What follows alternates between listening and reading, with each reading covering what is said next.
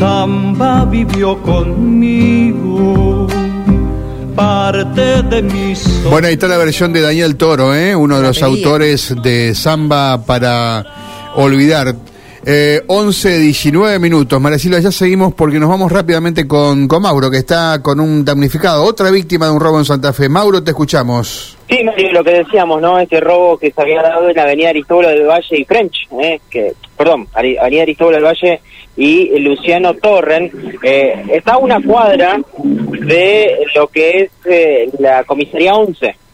Avenida Aristóbulo del Valle Luciano Torren es eh, enfrente a lo que era el Jardín Botánico. Ajá, claro. Allí en ese lugar. Bueno, eh, como decíamos, ayer por la noche robaron una moto, otra Honda Wave. Mm. Otra Honda Wave que se terminan robando las dos, los dos móviles que hicimos en la misma moto. ¿Eh? que se terminan llevando, que es una de las motos más frecuentes. Vamos a consultar a Graciela, que es la madre del damnificado, para que nos, nos cuente. Bueno, lamentablemente le tocó a tu hijo esta situación. Contanos qué es lo que pasó. Eh, buenos días. Hola, ¿cómo estás? Buenos días. Sí, eh, anoche 21.30 aproximadamente, él se iba a la casa de un amigo y bueno, lo interceptaron en Aristóbulo del Valle y Luciano Torren, dos masculinos armados, eh, le exigieron que le entregue la, la moto, celular y, y bueno, y le robaron la mochila también. Eh, o sea, ¿él cómo fue? ¿Estaba estacionado ocasionalmente en ese lugar?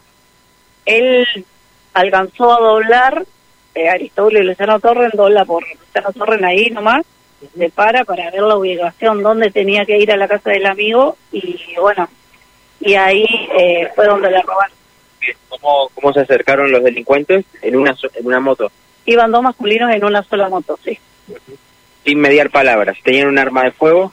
Sí, armados. Le, dijeron que le entregué la moto, o sea, le sacaron el celular, porque justo él estaba con el celular en la mano buscando, eh, viendo la ubicación donde tenía que ir y bueno, eh, con el, apuntándolo con un arma le, le, llevaron las pertenencias y la moto. Eh, ¿Hubo algún tipo de agresión o solamente fue esa amenaza? No, no, solamente le exigieron que le entregue la, la, moto y las pertenencias, nada más. Una segundos. 10 segundos, sí. Sí, segundos. Y bueno, ahí él eh, se fue hasta la comisaría, la 11 de Aristóbulo, que está ahí nomás, y les avisó, bueno, le consultaron si querían acompañar, si quería ir él en el móvil a, hasta Barranquilla, creo, a recorrer ahí en los barrios ahí para ver si podía hacer con la moto y bueno, no, sin resultado. ¿Por qué Barranquita? O sea, o esa zona. Ellos ya saben de que las motos van para ese lado. No, no sé, lo llevaron ahí a esa zona, creo Barranquita, Villa del Parque, Villa Oculta, recorrieron, pero no, sin, sin lograr. Eh, me decías, eh, bueno, él se encuentra bien, no tuvo ningún tipo de inconveniente físico, eh, ninguna agresión a pesar del robo en sí. No, no, solamente el, el susto del, del momento y bueno, lamentablemente le tenemos que dar gracias a Dios que no le hicieron nada, o solamente el, el susto material va y viene, lo importante es la vida.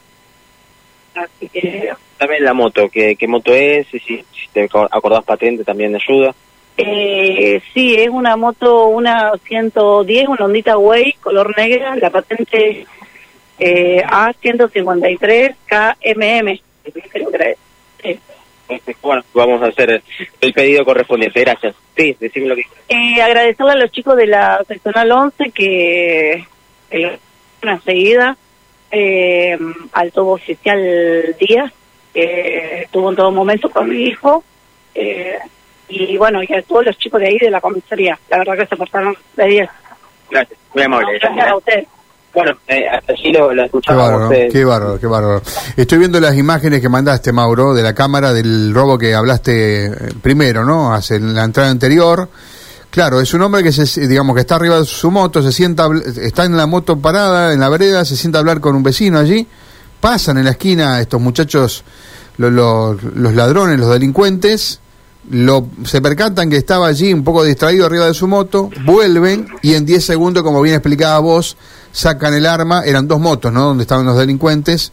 Pero si te ves pasar el, inicio del video, vas a ver que antes, cuando por Freire, por arriba, pasan tres motos. Y de esas tres motos vuelven dos. Es cierto. O sea que hay más de lo hay más delincuentes de lo que uno ve en la cámara, digamos, ¿no? Porque uno sigue Claro. y dos motos vuelven a robarla. Suponen, suponen eh, los damnificados que esa moto se quedó haciendo campana en play. Sí, claro. Es una organización que, que trabaja de esta manera. Gente que, que mira que no venga nadie, gente que roba. Todos tienen una función, digamos, eso. Es una verdadera asociación ilícita, ¿no? Porque Sí. uno mira que no vengan de campana, como decís vos, los otros roban, uno armado, otro maneja. Bueno. Eh, así que esto supone que se supone que está bien bien organizadito, ¿no? Sí, además eh, ten- tengamos en cuenta lo siguiente, las dos fueron motos Honda Wave. Las Honda Wave dentro del mercado de las eh, motos 110 centímetros cúbicos, podemos contar toda la, la cantidad de marcas eh, y modelos que hay, ¿no? Pero nos centramos en la Honda Wave, es la más cara de todas. ¿sí? O sea, si uno quiere comprar hoy en una concesionaria de motos una moto 110 centímetros cúbicos, vamos a encontrar con una variedad de entre 10, 15 hasta 20 modelos quizás de esa cilindrada. Mm. Pero la más cara de todas es la. Honda Way.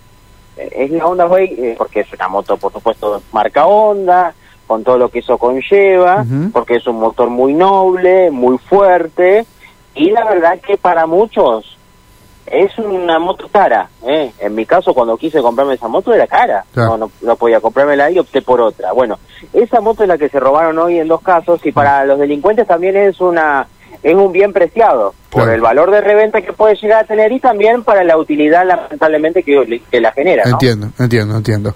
Bueno, eh, gracias Mauro. Abrazo, hasta luego.